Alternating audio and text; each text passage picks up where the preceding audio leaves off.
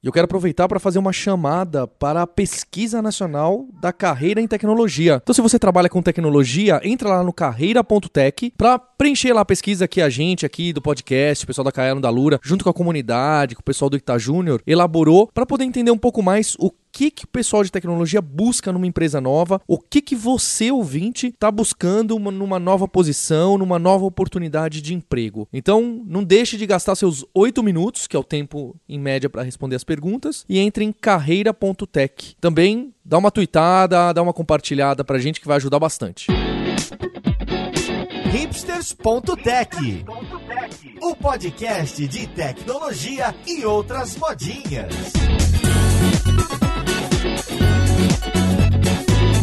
Olá, caríssimos ouvintes, e sejam bem-vindos a mais um episódio deste que é o seu podcast favorito. Estamos aqui no hipsters.tech, meu nome é Paulo Silveira, e hoje a gente vai conversar sobre Kotlin, que é um episódio que foi muito pedido, muita gente aí falando a respeito, sempre cobrando da gente. Então, finalmente a gente vai falar de Kotlin, de Android e até de outros lugares que o Kotlin está começando a aparecer, ou já até aparece há algum tempo. Então vamos lá, podcast, ver com quem que a gente vai conversar.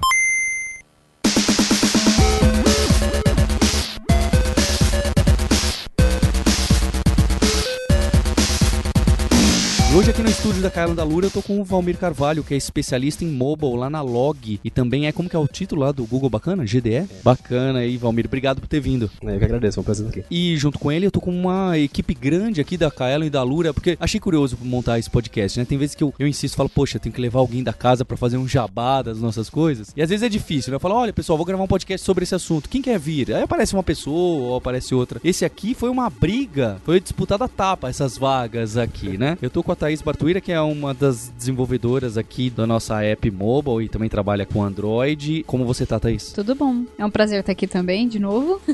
e eu tô com o Alex Vieira e com o Matheus Brandino, que também trabalham aqui com a gente na Cara na Lura, com Android, com muitas outras coisas, com Java e me parecem apaixonados aí pelo Kotlin, querem falar bastante. Como vocês estão? Obrigado, Paulo, pelo convite. Acho que é a primeira vez que eu estou aqui, né? E vai ser um prazer falar sobre Kotlin. É uma linguagem que eu gosto bastante. Prazer aí estar com todo mundo aqui. Agradeço o convite. Paulo me convenceu a vir aqui hoje.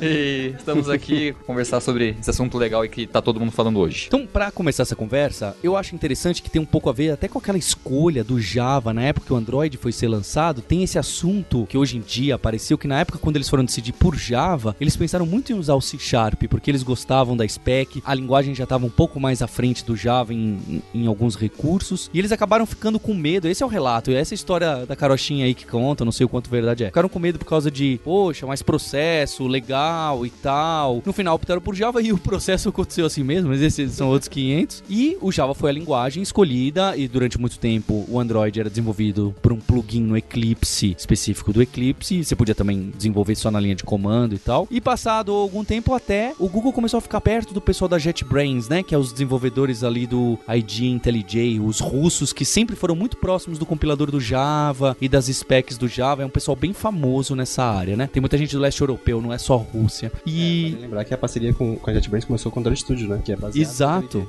exato. Aí quando eles começaram a chegar mais próximo, o primeiro passo foi esse, né? Do Android Studio, que eles conseguiram usar uma forma aí, o IntelliJ e o Community, não sei que versão, com um pluginzão do Google. Então hoje em dia o mais recomendado é, olha, pega aqui, baixa esse Android Studio, que é um IntelliJ com alguma coisinha a mais. É por aí? With lasers. É, exatamente. Tá. Bem, e aí então eu, chega naquele momento, eu queria saber, porque aí esse pessoal do JetBrains cria essa linguagem Kotlin, eu tenho a impressão que até independente de Android, eles inventam, que tem esse nome, sei lá, de um lago na Rússia ou de uma cidadezinha na Rússia. O que que acontece? Quando que entra alguém no Google e fala assim, poxa, seria legal ter uma linguagem mais moderna ou com recursos que são adicionados de uma forma mais rápida do que o Java. O que que acontece que isso aparece? É, eu acho que é importante falar que a JetBrains criou o, Kotlin por necessidade interna, né? Ela criou para uso interno. É, o Kotlin é usado muito nas ideias em si, tem bastante código Kotlin. Se você programa em PyCharm, você tem está usando diretamente Kotlin. As, as ideias são feitas com Kotlin, porque ela viu que não atendia. Eu não sei se vocês concordam, mas muito do Kotlin ser usado para Android meio que impulsionou essa coisa do Google, tipo, ei, tem uma coisinha ali, uma luzinha alerta acendendo ali. Então acho que antes mesmo de tornar-se oficial, a linguagem já, já, já funcionava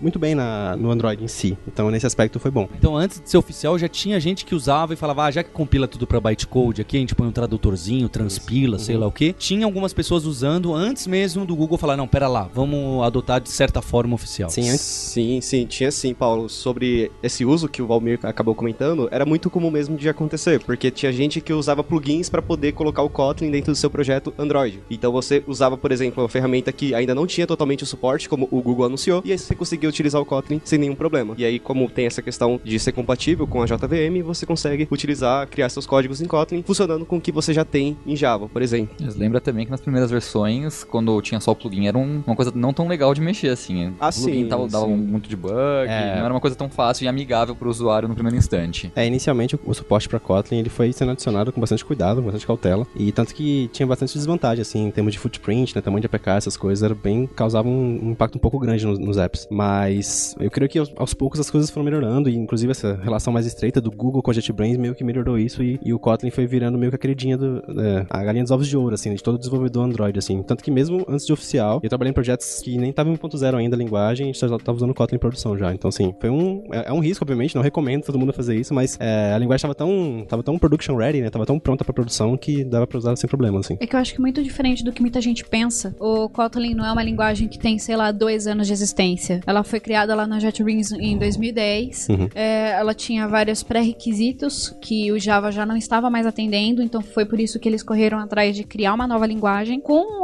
o amadurecimento da linguagem, acho que foi aí sim, lá para 2015, que o pessoal começou a criar esses plugins e começar a trazer ele pro Android. Então, com o amadurecimento de 2015 pra cá, sim, aí o Google viu que havia muita produtividade aumentando com o uso da linguagem, muitos buracos que eram preenchidos que o Java deixava a desejar e o Kotlin respondia bem. Então, aí sim, acho que em 2017 que o Google pegou e anunciou oficialmente o suporte ao Kotlin dentro, dos, dentro das aplicações Android. Tem um detalhe também que é bem importante notar, que a linguagem Kotlin, é diferente de muitas outras linguagens, é- ela é uma linguagem open source. Então, muito do que foi evoluindo com ela foi por causa da comunidade. Então, o que a gente tem hoje não é só JetBrains, não é só a Google que fez, a comunidade também fez, sabe? Ela deu muita opinião sobre sua construção, tudo que dava problema o pessoal reportava. Então, até mesmo hoje, o que lança de novidade não é só JetBrains, só a Google, só o pessoal mais high, top, conhecido do mundo que tá fazendo a linguagem evoluir. E Tem sim o a próprio comunidade. fórum da JetBrains que você pode entrar e colocar lá suas opiniões,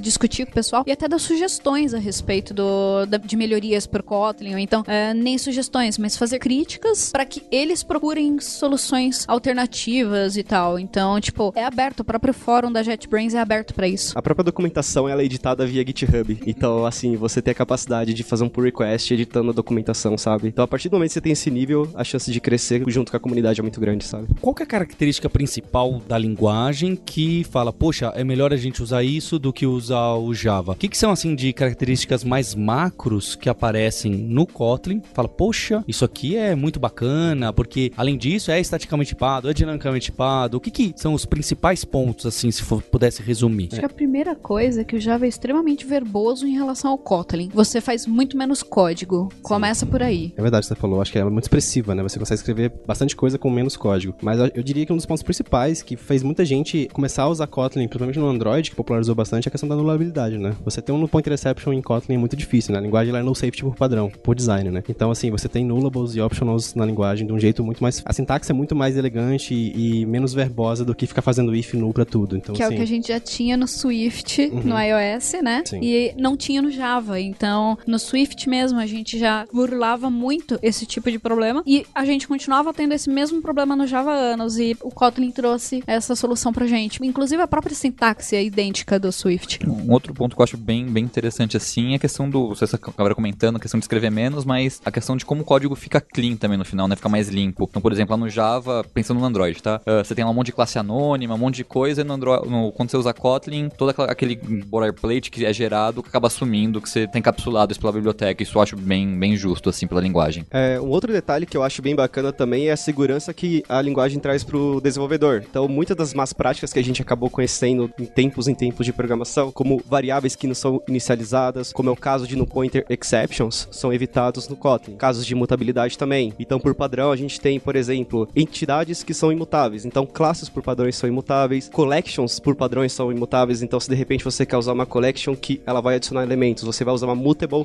list, por exemplo. A list, ela já é imutável por padrão. Então, todas essas técnicas que a gente tenta usar no dia a dia, ou então que a gente tem que fazer diversas manobras para ter dentro de uma linguagem, em específico o Java, a gente já tem por padrão no Kotlin. Kotlin. Então isso é uma das grandes vantagens que faz com que o programador ele tenha menos responsabilidade na hora de escrever o código. E sim ele se preocupe em fazer o que ele precisa fazer, que é a diferença no seu programa. É, um ponto legal também, que vale mencionar, é que muita coisa que você precisa usar biblioteca em Java, por exemplo, retrolambda, coisas do tipo, você tem em language level no Kotlin, né? Então, assim, o Kotlin tem bastante coisa de funcional, né? Programação funcional. Então, assim, tem função de alta ordem, tem lambdas, tem, tem strings, enfim, coisas do tipo, que você pode usar combinados também com orientação objeto. Então, se você estiver usando uma aplicação orientada a objeto, normalmente, você pode usar coisas específicas de funcional programming em Kotlin também, misturado. Então, isso é bem bacana. E garante também um pouco mais dessa flexibilidade que o Matheus falou, né? De você poder expressar muito mais escrevendo bem menos código de um jeito bem mais conciso, mais limpo. Um outro ponto que você acabou de comentar desse negócio de, de lambda e tudo mais é. é. que no Android hoje você tem que, tipo, é a versão que 24, 25, que você entrou lá o Java 8 Isso. e dá suporte e aquilo, você usa o Java 8, você é dali para frente, você não tem a, a retrocompatibilidade lá para trás e com o Kotlin você acaba ganhando isso, dado que ele compila para Java 6 no, no, final, né? Ele é mais compatível com Java 6 dali para frente. É. Então ele já consegue meio que se virar com isso de baixo, sei lá, desde a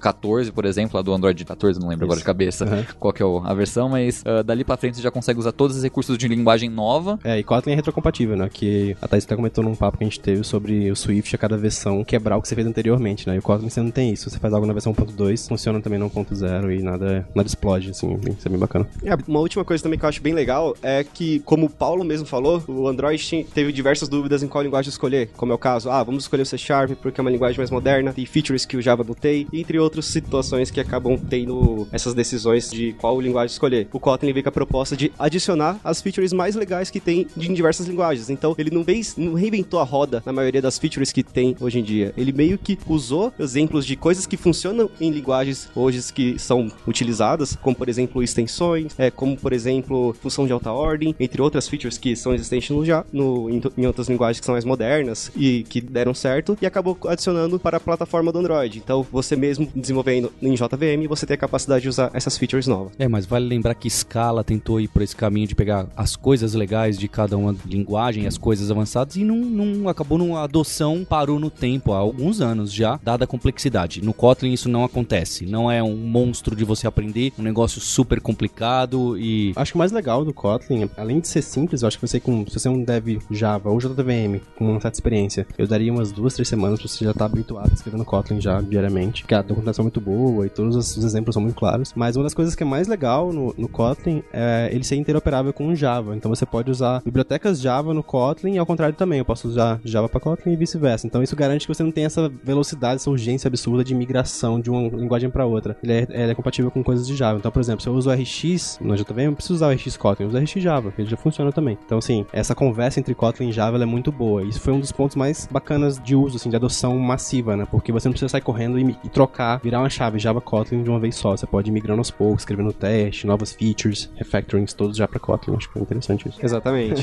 exatamente. é, inclusive esse daí do retrofit, por exemplo, internamente, esse retrofit específico em Kotlin, ele usa o retrofit próprio do Java. É. A diferença é que ele usa extensões para reduzir as chamadas de código. Como a gente pode ver, eles não, não têm nenhum tipo de problema. O Valmir mesmo afirmou, essa parte da interoperabilidade é uma das grandes vantagens que você tem. Então, tudo que você já fez em Java na sua vida, você não vai jogar fora. E eu acho que é esse que é um dos pontos que a gente ganha bastante com a linguagem. E não fica naquela questão, poxa, agora eu vou usar Kotlin, mas eu vou ter que reescrever minha solução que eu tenho perfeita em Java agora em Kotlin. Não, você não precisa. E um ponto importante também é que muitas vezes você tem um projeto muito grande em Java, tá migrando para Kotlin aos poucos, só que você precisa usar novas bibliotecas e só encontra biblioteca em Kotlin. Não é impeditivo, você pode estar tá com o seu projeto em Java, usar a biblioteca em Kotlin da mesma forma, então o contrário também é válido. E tipo, ah, eventualmente eu quero mudar meu projeto, migrar meu projeto, mas eu não quero fazer isso agora. Tudo bem, você pode usar as bibliotecas em Kotlin mesmo seu projeto estando Java. Então é tranquilo quanto a isso. Então a gente tem essa linguagem que é mais concisa, que tem algumas coisas mais avançadas, especialmente desde a época que não tinha Java 8 pro Android, que eu acho que aí ficava bem para trás mesmo em relação a linguagens. A questão é, a gente tem um monte de código escrito em Java, um monte de projetos Android escrito em Java. As pessoas precisam migrar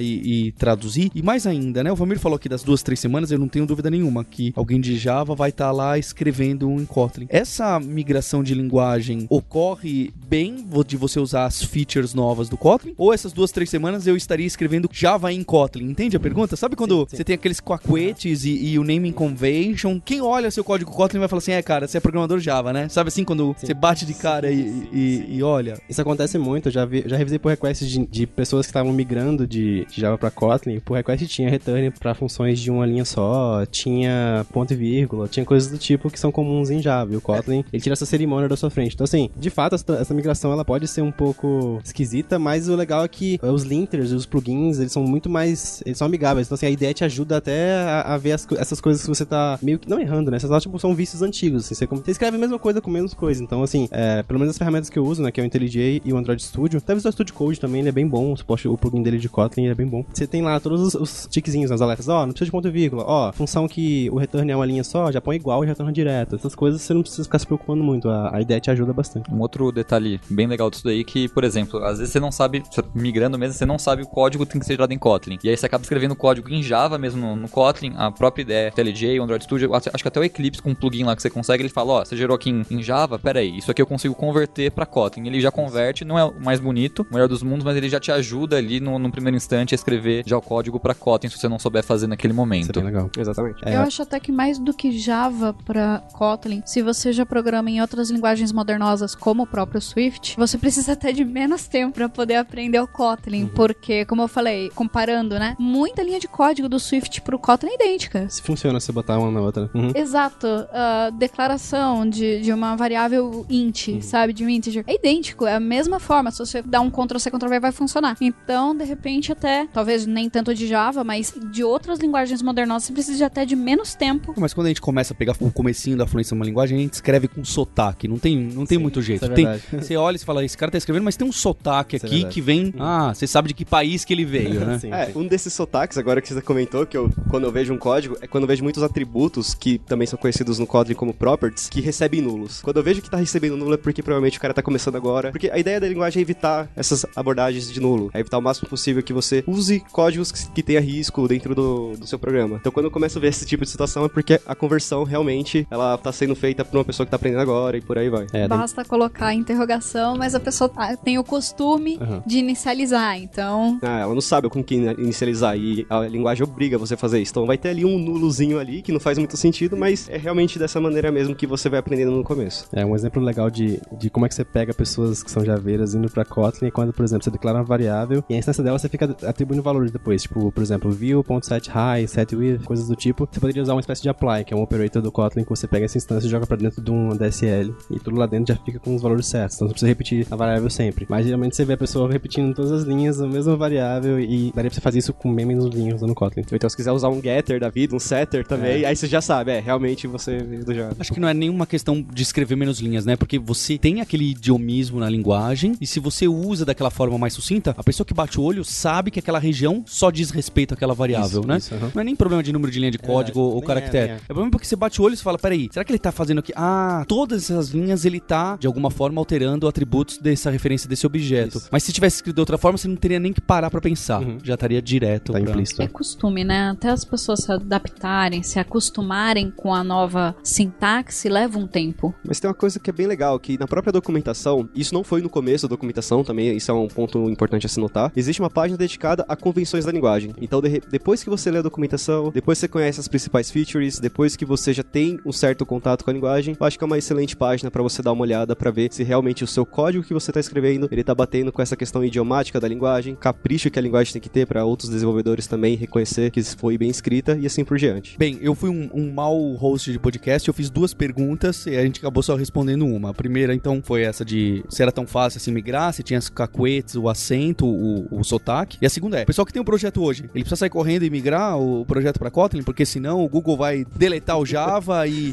e não vai funcionar e, e vai ser muito ruim ficar com Java. Olha, eu diria que não, justamente para aquela questão que eu falei, interoperabilidade, você pode começar seu projeto lá, abre o gráfico do GitHub de porcentagem de código, vê quanto tem de Java lá, fica tranquilo e vai evoluindo, sacou? Vai pegando aquilo lá, faz uma classe, refere, sei lá, cria uma regra com seu time, ou você trabalha sozinho, cria uma regra particular de features novas, faz com Kotlin, testes, qualquer coisa que seja nova, ou refactoring, ou interação nova no código, que não for tipo um bug fix do tipo. Se possível, converter para Kotlin é uma boa forma de começar. Ou, sei lá, fazer um projetinho paralelo, assim, estuda em casa. Acho que o próprio site do Kotlin tem um esquema de você testar o Kotlin online, então é uma forma muito boa de aprender. Mas no seu projeto eu daria essa sugestão, não sei, não sei o que vocês acham. Assim. Eu acho que criar as classes de teste realmente é um bom ponto, porque realmente você vai quebrar seu sistema de produção. Então você, você pode começar pelos modelos, vai alterando ah. os modelos para Kotlin para ver como funciona, para como para ver como responde em produção. Exatamente. E depois sim, aí pode fazer que nem o Valmir falou, tipo, as novas features vai fazendo em Kotlin. Ah, mas vai mexer com classes que já existem. Pega algumas dessas classes, migra para Kotlin e vai fazendo isso gradativo. É bom porque eventualmente essa linguagem ela vai ser muito mais dinâmica do que o Java para o Android. Então eventualmente vai Já ser é, eu melhor. Diria. Já é, eu diria. Acho que as interações que a gente tem é, a nível de linguagem que trazem retorno direto para o desenvolvedor usando Kotlin hoje são muito mais aplicáveis tipo, no dia a dia do que o Java. Igual o Paulo comentou que o Java 8 suporta o Android agora. E, o- e o Matheus também comentou que tipo, isso não é retrocompatível. Tem que usar o Java suporte 1.8 lá para poder usar, mas nem todos os, os sistemas suportam, até o 26 para cima só. E não só isso, só algumas features que são disponíveis dependendo da API. É tipo Então, uma uma parada insana. stream, coisas bem, bem superficiais, assim, lambda, bem, coisas Ah. bem triviais. Só pra eu entender, porque eu fiquei curioso dessa parte. Então, o- se eu quiser usar o Java 8, alguns recursos, eu não consigo gerar APK para Androids antigos. Não. Conseguir você até consegue, mas aí você vai ter que ter, tipo, uh, versionamento, tipo, no código. Se o- a versão do Android que você tá usando é inferior a tal, você tem que fazer um código X Dois e dar outra pra outra versão. É que vai depender muito do que você vai usar também. Por exemplo, você vai usar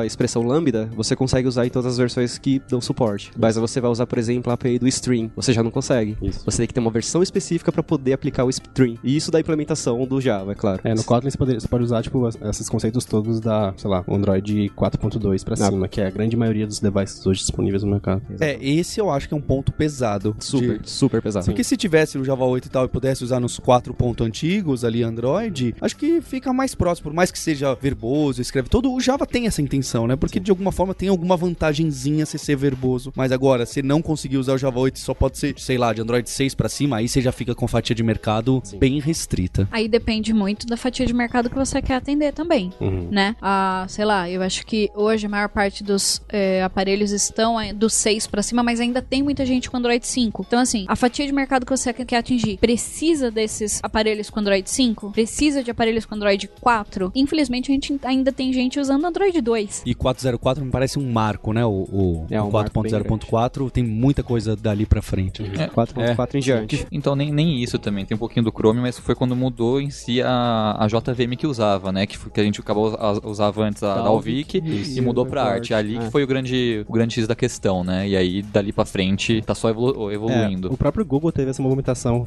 um pouco longe do, do Java tradicional, eles migraram para o OpenJDK recentemente também, então até por conta da questão processual com a Oracle. Então assim, acho que essa coisa do Kotlin também ser oficial é, é um mais um ponto nessa história que eles têm de, de conflito com Java em geral. Acho que tanto que o Google tem um time dedicado hoje de pessoas escrevendo Kotlin diariamente, assim, eles fazem bastante ferramenta, inclusive o KTX que tá, inclu, tá incluso no Android Jetpack, que é, a gente pode até falar um pouco mais de detalhes sobre, mas é um exemplo de como o Google tá investindo bastante em Kotlin internamente, não É uma só tipo, ferramenta. é, o, o Android KTX é uma biblioteca que o Google fez, que basicamente é um conjunto de extension functions, que são features da linguagem Kotlin, que, que você consegue adicionar features em classes que você não tem acesso. Por exemplo, se eu quiser botar é, date.isSaturday, um método desse, na, na API de date eu posso. Fica acessível globalmente no meu projeto e eu adiciono qualquer espécie de customização. Se eu tiver algo contextual, por exemplo, eu posso falar aqui é, location.islogtower, que é o endereço da minha empresa. Eu poderia fazer isso uma extension function que está acessível em qualquer instância de location. Então, assim, é um exemplo de, de como o Google está usando o Kotlin para tirar essa verbosidade de APIs próprias do Android mesmo. Por exemplo, você fazer um, um callback de um animator, você tem que fazer, tipo, sei lá, seis callbacks vazios para usar um só. A extension function você consegue usar só o que você precisa, entendeu? É um exemplo de como você poderia usar extension functions com o KTX. Para códigos legados, né? Códigos que foram escritos em Java, que não foi muito pensado, que daria para ter reduzido, você acaba tendo que fazer em cinco linhas no Java. Aí quando você utiliza essa ferramenta, você faz uma chamada, por exemplo. Isso é muito legal. Uma outra coisa que você tava falando da galera do Google mexer com isso, é bem importante, assim, quando o Google anunciou, assim, mais ou menos o Kotlin oficial, foi quando eles contrataram também o Jake Wharton pra trampar lá, né? Então, e esse Jake Wharton, tipo, lá pro Android, é um cara que trabalhava na, na Square, e ele fazia, tipo, Retrofit, Picasso, Action Basher Lock. é, tipo, um monte de biblioteca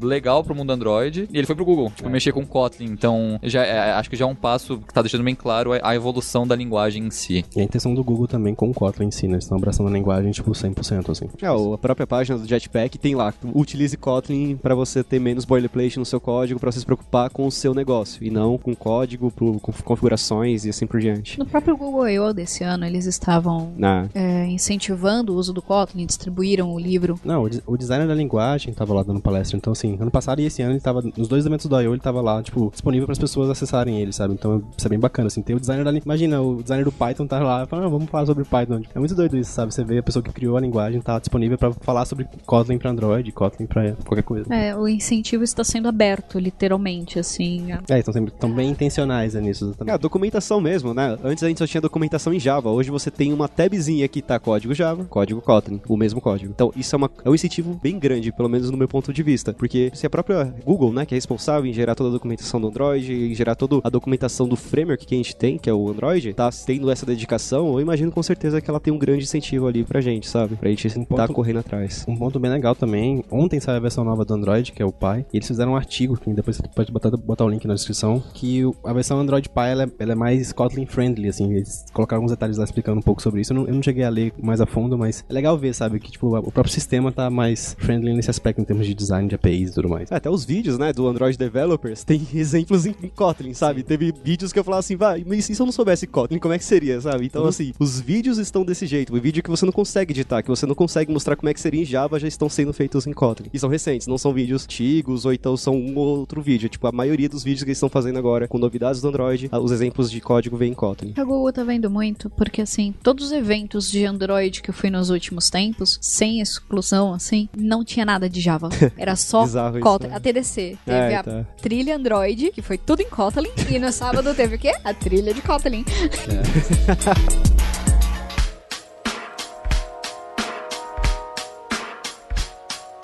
Como que o basicão do Kotlin, ele vai gerar o que? Se eu usar o do Android Studio, ele vai me gerar o que? Ponto .class bytecode Java ou já direto pro APK, que é aquela VM que não é bem Java do Android? O que que o compilador padrãozão do Kotlin gera pra gente? Que, qual, qual que é o destino? Se eu não me engano, para cada versão de. Assim, eu tô gerando para Android, aí o compilador que ele gera, ele gera lá ponto .dex. E aí gera o bytecode específico para rodar no- na máquina virtual do Android. Perfeito. E aí, por exemplo, você tem lá o projeto do Spring, lá nesse caso, ele gera também um, o- um ponto class da vida e no final é interpretado também pela JVM padrão do Java mesmo. É, a nível de JVM é, é basicamente a mesma coisa, assim, o código Kotlin gera J, é, bytecode JVM, que é pra, pra além de JVM, e Kotlin também, Java e Kotlin também, então não tem muita diferença nesse aspecto, assim, acho que, inclusive tem algumas coisas no Android, tem uma lib chamada Anco, né, pra você fazer layouts com X, é, sem XML, né, usando DSLs, que o código gerado é mais performático do que o XML em si, então assim, tem, é, nesse aspecto não tem muita diferença, assim, eu diria. Então eu posso, com o Android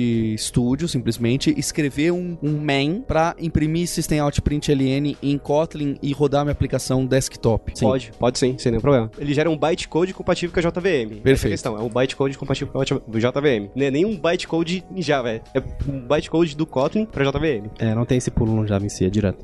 E aí, onde que chega essa maluquice? Porque na pauta que vocês escreveram pra gente abordar, tem até web e tal. Porque aí no back-end eu entendo, certo? Se dá pra fazer system.out.println e se é um ponto class, a gente pode gerar um ponto jar e, sei lá, escrever alguma coisa que use o Spring, é, um framework Java qualquer, e substituir, colocar num Tomcat, num servidor de aplicação, etc. Então tá claro que talvez tenha suas vantagens ou, ou, ou não. E tem até, eu tô vendo que tem um movimento de pessoal escrevendo Kotlin pra aplicações assim, back-end. Não sei se isso vai vingar ou não, a gente vai ver. Mas o, onde mais que aparece? Porque vocês listaram aí um monte de coisa. Alguém escreveu Node aqui na pauta. O que, que o Node.js tem a ver com Kotlin? O legal da JetBrains, eles estão tomando bastante cuidado de fazer o Kotlin ser uma linguagem muito mais disponível em outros lugares que só JVM. Então você tem a compilação para JVM em si, que você pode usar tanto no Android, que é o mais popular, né? Não necessariamente é o único. Tem até uma, uma concepção disso. JVM para back-end, o Spring já tem suporte oficial, aquele Vertex também já tem. É, eles- também, o Ktor, né, que é uma- uma- um framework deles para fazer server, né, fazer web server em Kotlin. Tem Grid também para JavaScript, então já tivemos exemplos já de, de React com Kotlin, no back-end Node com Kotlin. Então você pode usar qualquer coisa do JavaScript, você pode usar hoje Kotlin sem problema. Você pode escrever código Kotlin que gera, né, tem aquele transcript, aquele transpile, né, para JavaScript. E tem outras coisas mais além, né? Você pode usar também para nativo, né, mais low level. Você pode escrever para sistemas operacionais a nível ARM assim, né, X, é, ARM, x86, essas coisas. É, então eu diria que suporta quase todos os sistemas operacionais possíveis, assim, né? Windows, Mac, Linux, Android, iOS, inclusive. Inclusive o app da Kotlin Conf para iOS é feito em Kotlin. É importante lembrar disso. É um negócio bem curioso. Tipo, eles fizeram um app da Kotlin Conf, tem para Android e para iOS, mas é tudo feito em Kotlin. Isso é tipo uma sacanagem, né? O cara, é um, É monopólio, né? Tá, tá virando monopólio já, né? o cara quer tirar um sarro dos outros. É, cai naquela piada do Java, né? Do faz uma vez e roda em todo lugar, né? Mas assim, no caso deles é, é algo que é incentivado porque, tipo, não é não tem essa fricção inicial, sabe? É um negócio bem interessante. E isso acaba juntando também um pouquinho com a, a linguagem em si, ela ser multiparadigma, né? Então, isso também já, já, já auxilia bastante. Você pode trabalhar lá com orientado objeto, com funcional e por aí vai, né? Então acho que já ajuda bastante nesse sentido. É, eu acho que até a própria documentação também te orienta bastante como você acaba programando para cada um dos ambientes. Então você tem uma abinha específica para JVM para você conhecer as peculiaridades da JVM. Você tem uma abinha exclusiva para JavaScript para conhecer as peculiaridades de JavaScript e assim por diante. Como eu falei, é uma linguagem que ela é open source e ela tem bastante movimento da comunidade. Então a chance de atualizar cada vez mais com as novas features, atualizar com o que o pessoal espera para cada um dos ambientes é bem grande e você sempre vai estar ali sabendo das novidades, com certeza. E é sempre difícil a gente fazer um podcast sobre uma linguagem porque fica abstrato, né? Os, os ouvintes estão aí só no áudio e a gente falando de código e de feature. Mas o que, que o Kotlin tem de legal, especialmente comparado ao Java? Porque costuma ser, quem tá ouvindo tem essa opção entre o Java e o Kotlin. A maioria vai estar tá pensando na utilização do Android. O que, que tem de feature bacana aí que é fácil de vocês explicarem? Ou que vocês gostam muito, ou até que vocês não gostam? Bom, um que a gente até já citou é a questão do no safety, que é justamente que o, ele já te protege de ter um objeto nulo, então já evita de você ter lá o no pointer exception. É fácil de você escrever, basta você declarar ali a variável como interrogação e ele já te protege disso. Tem também os DSL. É, o Kotlin, além dessas questões de nulabilidade, que acho que é um dos principais pontos, é, o Kotlin tem muitos é, recursos legais de escrita de linguagem mesmo. Então você pode transformar funções né, em extension functions, como eu falei, você pode adicionar funções em classes você não tem controle, acesso, então você pode adicionar propriedades específicas do seu interesse. É muito comum, né? Gente, todo mundo tem aquele balde úteis, né? Com um monte de coisa. Fica usando, é muito comum no Java isso aí. E o Kotlin tira um pouco dessa. dá uma limpada boa nisso aí, porque você pode ter uma, uma,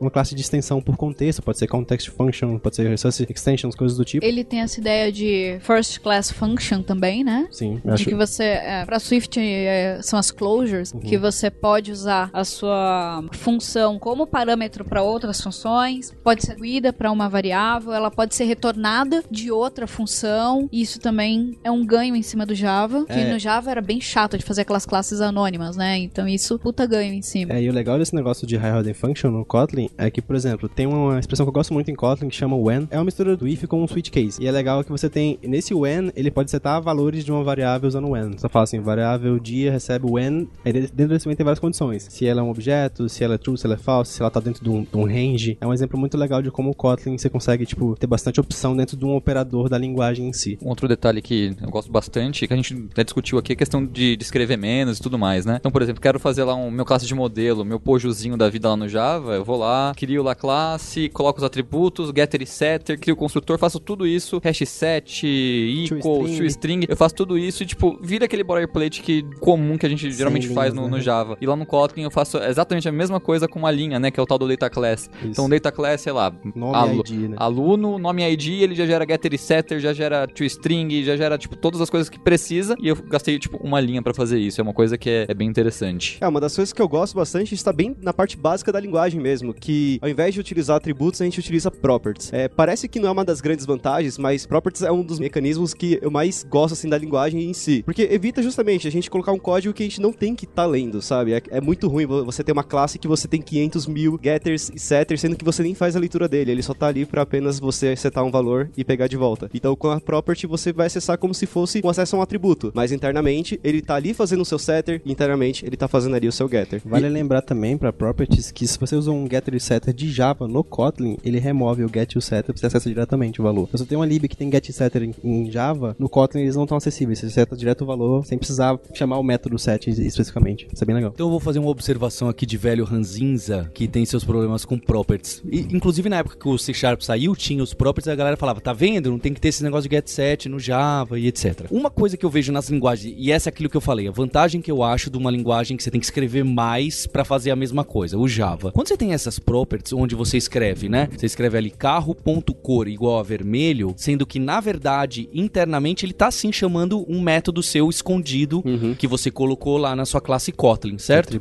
Só que se você olha aquilo, quem tá lendo aquele código, ele sabe se tá sendo chamado um método se tá sendo acessado diretamente um atributo, ele não sabe. Então você não sabe se aquilo pode estar lançando uma exception ou não. Então você não sabe se aquilo pode estar realmente alterando o atributo ou se aquilo tá fazendo um monte de coisa e salvando no banco de dados. Então, pra mim, a vantagem de você sempre ter métodos, sejam setters ou outros nomes que você queira dar, métodos mutantes, né? A vantagem é que fica explícito pro leitor do código que tá fazendo carro.muda cor para, opa, tem um método aqui sendo invocado. Pode ser que esteja mudando no banco de dados, pode ser que lance uma exception porque vermelho não é uma cor que pode ter e etc. Quando vira carro igual, ponto cor igual a vermelho, peraí, mas isso é simplesmente uma alteração de atributo ou é um método? É, as coisas ficam mais sucintas e é claro, eu sei que fica mais elegante de alguma forma, mas elas não estão tão na caruda o que, que tá acontecendo. Algumas coisas ficam um pouco escondidas, ficam é, encapsuladas. Não é só encapsulamento, encapsu- encapsulamento é bom, mas é aquele negócio de o que faz versus como ele faz. Não tá claro pra mim o que faz a linha carro ponto cor igual a vermelho numa linguagem que tem properties. O que, que ele faz? Altera o atributo ou ele chama um método? É que no caso do Kotlin, você não acessa atributo. Essa é a questão. Você só acessa via property. Não tem a possibilidade de alguém de fora acessar um atributo. Exato, mas se você não escreve, se você não escreve, pode ser que ele não esteja checando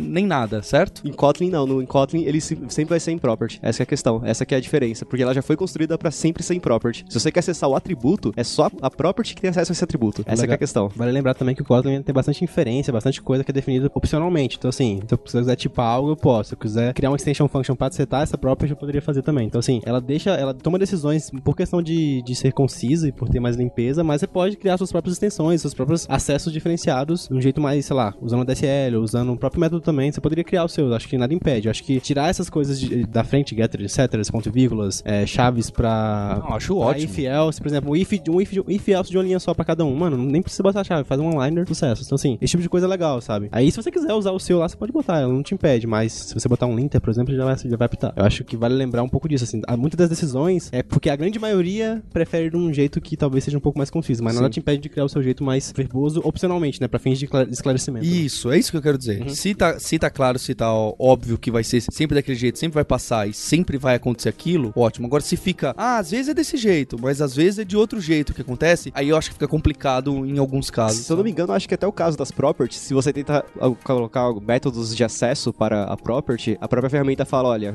dá pra você usar via property e seria meio que o recomendado, sabe? Então muitas das coisas que hoje a gente faz no Kotlin, a própria ferramenta que envolve um lint, envolve ferramentas de qualidade de código, já vai recomendar você fazer um outro uso. Então de repente você tá usando ali uma lista e tá querendo adicionar algum valor ou então pegar algum valor por meio de um get. Ele vai falar pra você que tem como converter chamando de uma maneira como se fosse um array. Então você vai conseguir pegar um dado como se fosse um array, aquela chamadinha dos, das chaves ali, colocando o índice e ele devolve pra você. Então muitas dessas coisinhas que a gente acaba fazendo no modo Java, né, no modo sotaque que a gente tem de outras linguagens, se não é uma coisa tão comum assim na linguagem do Kotlin, a própria ferramenta, a própria ideia vai dar sugestões pra você pra conseguir fazer essa conversão que seja mais comum, vamos chamar assim. Um outro detalhe que você acabou falando, Paulo, desse negócio de, de acabar escrevendo, deixar mais claro isso pra quem tá lendo o código no momento, é, por exemplo, na property, eu posso deixar ela como, sei lá, o set dela escondido. Tipo, Eu falo, deixo privado e aí na hora que eu quero atribuir um valor eu não consigo. Aí poderia, por exemplo, criar um método, não lembro o nome que você falou da cor lá, do, Mutante. um método mutante que eu faria isso já direto. Ia... Seria um set no final das contas, mas estaria mais elegante ali, por exemplo, ah, nesse sentido. O Kotlin também te, te dá esse formato se você não quiser fazer o set com a property. Mas não, liguem, não, não liguem pra mim, porque eu sou chato. A- até com esses operator overload de array, eu pessoalmente não gosto, porque você olha aquela sintaxe e você fala. Você olha só aquela linha e você fala, isso aqui é um array ou não é? Você não sabe se é um array É, ou o, se não o é. equals é assim, por exemplo, igual igual é o equals. Eu, infelizmente, tenho, sou ranzinza, conservador nas linguagens. Quando igual igual, operator overload, pra mim é um negócio complicado. Não, mas vale lembrar, vale, vale ressaltar essa questão do risco de você over Kotlin, né? Usar Kotlin demais também. Tem casos, por exemplo, tem funções infixas, né? Que você pode usar no, usar no Kotlin que você tira, né? A necessidade de ter ponto e parênteses e tal. Isso, dependendo do contexto, fica muito mais confuso do que fazer direto. Com assim. É um- certeza. É um exemplo de como você. A linguagem é poderosa, mas toma cuidado que você pode criar coisas também pra atrapalhar. O RX sofre um pouco isso, né? Todo mundo quer fazer agora RX pra tudo, assim, né? Quer fazer uma parada simples, quer botar em um string, sendo que você poderia fazer um if else lá. Assim. Não é nem um evento, né? Não é nem evento e quer chamar um, um string. Não faz, É, não faz muito vezes, sentido, então, sabe? assim, é, é tomar cuidado, pegar o recurso e ser pragmático. Falar, cara, eu consigo usar isso aqui por quê? Sabe? Ser pragmático e entender onde você vai usar e qual é o melhor uso daquilo. Quando a gente começa a programar numa linguagem, a gente parece que a gente quer escrever naquela linguagem do jeito mais difícil possível pra outra pessoa ler. Sendo que, na verdade, o nosso trabalho é o contrário. É você tem que escrever do jeito mais fácil possível pra outra pessoa ler, porque ler código é difícil. Sim. É, e a ideia do Kotlin é realmente essa, é mais para leitura de código mesmo, evitar com que você leia coisas que não são necessárias para você compreender o que, que o seu código faz, que é uma das coisas que eu mesmo, assim, defendo bastante, que é a gente escrever um código que qualquer pessoa que lê o nosso código, independentemente se ela manja ou não da linguagem, ela vai saber o que tá acontecendo. Então o Kotlin vem muito dessa ideia, de tentar deixar bem expressivo aquilo que você faz. Então na hora que você lê, você vai saber o que tá fazendo só lendo as chamadas de método, as chamadas de properties, seja lá o que você está chamando. Então isso é uma coisa bem legal do Kotlin. É, um ponto que até tá, vai casa muito com isso agora, o, o time do Kotlin tá fazendo os coroutines, né? Que basicamente são threads lightweight, assim, threads, threads mais leves. Que é bem comum também em outras linguagens, Go também tem coroutine, tem outras linguagens que tem é, threads mais levinhas, assim, né? E no, no Kotlin é tão simples quanto você falar assim, variável response recebe thread.await. Ou então, tipo, é, sei lá, job.await. E isso, por baixo dos panos, faz pra mim o que eu preciso. Então, o que você falou faz muito sentido, né? Da linguagem abstrair toda essa, essa complexidade, toda essa cerimônia Exatamente. em um jeito bem semântico e bem bonito, assim. De... Até o for each mudou, por exemplo, né? A gente já não tem o for each da maneira como ele é. O for normal já não é da maneira como é. A gente não precisa ficar ali lidando com o índice, por exemplo, que é uma das coisas que pra mim faz muita diferença. Eu coloco que o índice ele está dentro de um range, por exemplo, e eu sei que ele vai passar por cada um desses ranges, sabe? Tem várias Então- legais, né? Tipo um também. É, né? então todas essas coisinhas que a linguagem conseguiu pegar de outras linguagens que são bem vistas, é uma das coisas que eu vejo como benefício, assim, e é o que me deixa bem feliz quando eu estou programando na linguagem. E é por isso que eu acabei até gostando bastante quando eu acabei começando a estudar, vendo as novas features, testando também, eu acho que é uma das coisas importantes também, a gente sempre vê as novas features e testar pra ver se realmente é uma coisa que tá fazendo, fazendo sentido. Então são todos esses detalhes O mesmo. que, que eu preciso fazer então agora pra desligar o podcast e falar, vou escrever meu hello em, em Kotlin, seja pra imprimir no, no, no console, seja pra imprimir no Android mesmo um, um text box, um toast, um alert ali. Uma das melhores opções, eu diria hoje, se você não tem, não quer gastar tempo instalando plugin nem nada, você pode acessar o try.kotlinlang.org e começar a fazer seu Hello World em Kotlin online. Eles têm uma VMzinha lá que roda, tem uns exercícios legais que você pode começar, mas também eu como dev Android, eu recomendaria você, se você usa o IntelliJ ou Android Studio, as versões mais novas também tem o plugin do Kotlin instalado. Já vem. Já vem, já vem. O Android Studio novo já vem, o IntelliJ, né, por padrão também já vem, porque o sistema É, linguagem a partir do deles- 3.0, né? A partir do 3. Na hora que você vai criar o projeto, ele fala: você quer dar suporte ao Kotlin? É, só você esticar lá, ele já, a primeira coisa que ele faz, ele já cria uma classezinha pra você no, no formato do Kotlin. Tipo, já tá ali bonitinho só pra você executar. Não precisa configurar nada, é bem simples. Então acho que pra começar eu diria isso, assim, ou vai online lá no Try Kotlin, ou instale na sua IDE de preferência, seja ela o Android Studio, IntelliJ, se você usar um editor, tipo o Visual Studio Code, também famoso aí, né, você pode usar ele também, tem um pluginzinho lá do Kotlin. É a forma mais rápida de rodar e você já pode pegar as coisas. A documentação é muito boa também, oficial. Eu ia falar isso agora. O Alex falou bastante, bateu bastante na tecla, de que muita coisa que você precisa saber do Kotlin tá na documentação e muita gente desvia da documentação, né? Então, assim, você começar pela documentação é bem importante. Pra você ver desde a parte mais básica até mesmo a- o que, que você quer fazer. Ah, você quer mexer com Android, você quer é, ver como que ele roda pro Node. Sim, então, tipo, que, que você quer fazer com o Kotlin? Então, você acompanhar a documentação. O que o Alex falou também é muito importante. é, O Kotlin é open source, é a parte 2, bem tranquilo, todo mundo pode contribuir, somar. Exatamente. Inclusive tem um negócio chamado Keep, que é uma sigla, né? Que é um documento de acompanhamento da evolução da linguagem. Então você pode dar sugestões, dar inputs, fazer pull request com melhorias. Cansei de ver gente, amigos meus já mandando pull request já, tipo, pra melhorar lint, melhorar, tipo, é, até documentação também, coisas bem pequenas. Então acho que todo mundo tá convidado também a, tipo, olhar o- o- os repositórios deles online. Eu acho que o Kotlin tem, tipo, quase 20, 23 mil estrelas no GitHub. É bem- bem- popular, bem famoso. assim. Ela foi eleita a segunda linguagem mais popular do Stack Overflow ano passado, naquele Developer Survey. Perdeu só pro Rust. Então, assim, você vê que a linguagem tá muito em alta, assim. Eu acho que bem procurada, bem querida, né? A linguagem mais querida. É, e tem esse detalhe que é bem engraçado, né? Quando a gente fala, poxa, aprender pela documentação, a gente começa a ter já aquele receio, aquela preguiça de ser uma coisa super chata, de ser uma coisa que não é fácil de abstrair. Pelo menos, particularmente falando, na minha experiência, quando eu comecei a aprender, eu fui direto pela documentação e eu consegui aprender tudo que eu aprendi diretamente pela documentação. Então, assim, é uma documentação muito intuitiva, é, a gente percebe que ele se preocupa em mostrar as features de uma maneira bem, bem fácil, mostrando o valor que aquela feature vai dar pra você. Então, dá pra você pegar. É claro, vai, dependendo da sua experiência com programação, talvez você não tenha facilidade, ou então você tenha facilidade. Isso vai de cada pessoa, não tem como você falar assim, olha, vai pela documentação e você vai saber de qualquer maneira. Também não é bem assim. É bem recomendado até que você já tenha uma certa experiência com a linguagem, porque vai ter coisas que ela não vai te explicar, como orientação a objetos e assim por diante. Mas é muito simples dado a outras documentações que eu já vi por aí. Inclusive, eu acho que essa foi a primeira documentação que eu li de verdade, sabe? Sim. Porque realmente é como se estivesse lendo um livro, lendo um post, alguma coisa assim que é bem simples, é bem tranquilo de ler. Então, é bem recomendado mesmo. Eu mesmo, eu particularmente, eu recomendo a leitura assim. Além da documentação, tem o livro do Kotlin Action, que foi divulgado no Google I.O. Se você não estiver familiarizado com inglês, tem ele em português também, é o Kotlin Ação. Eles não trocam o nome das rotinas, então tá lá como ro- coroutine, Uhum. tá como expressions no pointer, eles não traduzem os nomes, tá tudo certinho. Então, ele é um bom guia, ele é um livro feito pelo pessoal da JetBrains. Tem desde a história do Kotlin até, tipo, ele ensina você a codar do começo, o porquê de fazer, faz comparativos até mesmo com o Java. É, então, ia o porquê de você fazer aquilo, por que que você faz daquele jeito no Java e por que que você faz de outro jeito no Kotlin, qual a motivação daquilo. Eu acho que isso é bem legal pra você entender realmente não só codar, mas principalmente o porquê você tá codando daquele jeito. Mas tá, você tá esquecendo de falar do livro do Kotlin com Android da Casa do Código, do Cassiano.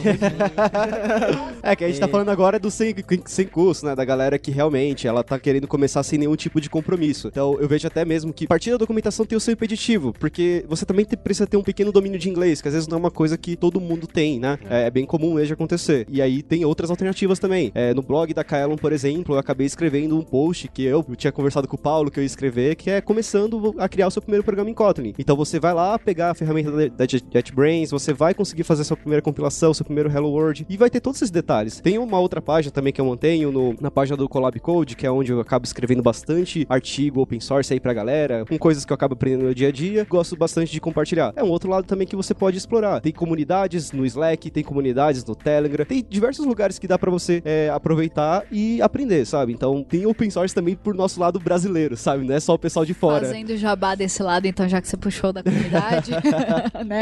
Tem a gente, tem lá a comunidade de Android, o Android Dev BR, no Uhum. Slack. Eu também E tem a, a comunidade de Kotlin também. Como é, que É, o pessoal acha A gente ela? tá fazendo um meetup aqui em São Paulo, Kotlin Meetup São Paulo. A gente já fez alguns, tem alguns meetups no Brasil em geral também, pra quem tá ouvindo nos lugares. Eu vi que tem um Kotlin Rio, eu vi que também tem no Sul, um meetup de Kotlin. Sugiro a todos, assim, quem quiser aprender linguagem, junta vocês aí, em qualquer estado aí, façam seus meetups. O que faz crescer, o que faz ficar popular é isso mesmo. Android foi assim, tomou o mundo porque foi ficando popular, as pessoas foram usando, e Kotlin acho que não é diferente. Acho que a gente tá fazendo meetups eventualmente, tá meio parado, mas acho que deve voltar agora nos próximos meses. Mas eu recomendo, assim, é, esse do Slack é muito bom, apesar de ter mais em inglês o conteúdo, tem bastante brasileiro, bastante brasileiro Com certeza, com certeza. A comunidade pelo Slack é basicamente em português moderno, né? e assim, tem muita gente que tem receio, muita gente procura a gente falando: "Ah, mas eu vou no Meetup se eu não sei nada". Justamente por você não saber nada que vocês precisam ir no Meetup, porque Exatamente. você vai sentar, você vai ver uma palestra, você vai ver como o pessoal tá usando a linguagem e você vai poder sentar com outras pessoas que já usaram, que já estão usando, que já têm alguma experiência ou até mesmo nenhuma e trocar experiência. É, trocar informação, saber por onde começar. É, de repente você pode abrir o seu note e pedir auxílio pra alguém, a pessoa pode te mostrar por onde começar o caminho das pedras ali. Então, assim, é, procure. Procure a comunidade em São Paulo ou no Rio, onde for. Procure a comunidade porque eles podem ajudar bastante. Principalmente pelo Slack. A gente tem lá vários canais que ajudam o pessoal a codar, tirar dúvida. Então, é praticamente uma consultoria. É, fora que o pessoal tá muito incentivado, né, a falar sobre Kotlin. Hoje em dia, se você fala de uma outra tipo de tecnologia, não tem aquela hype toda da galera querer participar, querer ver o que tá acontecendo, querer aprender. Hoje você fala qualquer coisinha de Kotlin, tem 500 mil pessoas ali. Não, mas tem isso, tem aquilo, você pode usar isso daqui, aquilo ali. Então, hoje eu acho que é um momento muito bom, assim, pra você querer aprender, sabe? Pra você querer evoluir junto com a comunidade. É eu, eu vejo dessa maneira. Um bom argumento é que bastante empresa tá usando já, se você gosta de cases de produção, né, cases de sucesso, dá pra citar várias empresas que estão usando Kotlin em produção, o próprio, Log já tá com Kotlin em produção, temos aí Nubank, temos aí Stone brasileiras, de fora tem várias outras, Slack, Pinterest, várias empresas grandes. Então assim, acho que se você tiver esse receio, precisar argumentar com seu gestor, o seu tech lead sobre usar ou não Kotlin, tipo, argumentos não faltam, assim, tem bastante empresa que tá com 100% de Kotlin em produção, o app inteiro feito em Kotlin, ou reescrever o app inteiro em Kotlin, migrando, é, acho que, por exemplo, se você tá, tá trabalhando num projeto Android ou um projeto back-end que é novo, considera, sabe, fazer já full Kotlin pode ser uma boa oportunidade de aprendizado, de unificar stack, por exemplo, você tem um, um time de back-end que é JVM e o time Android, faz em Kotlin, os dois vão poder trocar a experiência, acho que é bem legal. E você falou do Scala, né, de, de ter essa espécie de bloqueio de você poder usar outra linguagem, features específicas, às vezes com Kotlin você já reduz isso. Quem um dev Android pode somar no back-end ou vice-versa. E é aquilo, né? A sua aplicação já vai estar moderna, já vai estar atendendo a muitos requisitos que hoje em dia é preciso em aparelhos, em mercado e todo o resto, né? Então. É, o próprio Kotlin, é meio maior, é meio grande esse assunto, mas o Kotlin tem um projeto de projeto multiplataforma, né? Você faz um projeto com core compartilhado, você pode usar, acessar classes dele, tipo, no, na web, no Android, no back-end, sabe? Isso é bem legal, mas, mas é no iOS também, então acho é um papo depois.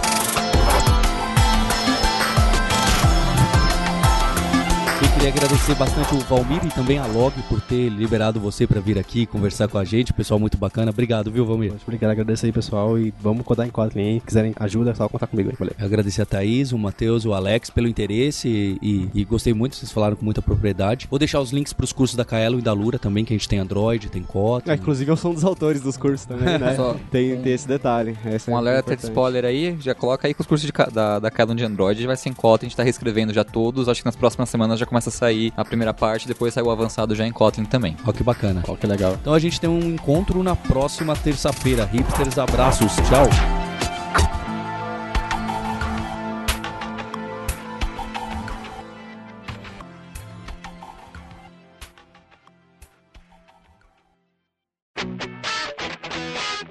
Você ouviu o hipsters.tech, produção e oferecimento alura.com.br, cursos online de tecnologia e Kaelon, ensino e inovação. Edição Radiofobia, podcast e multimídia.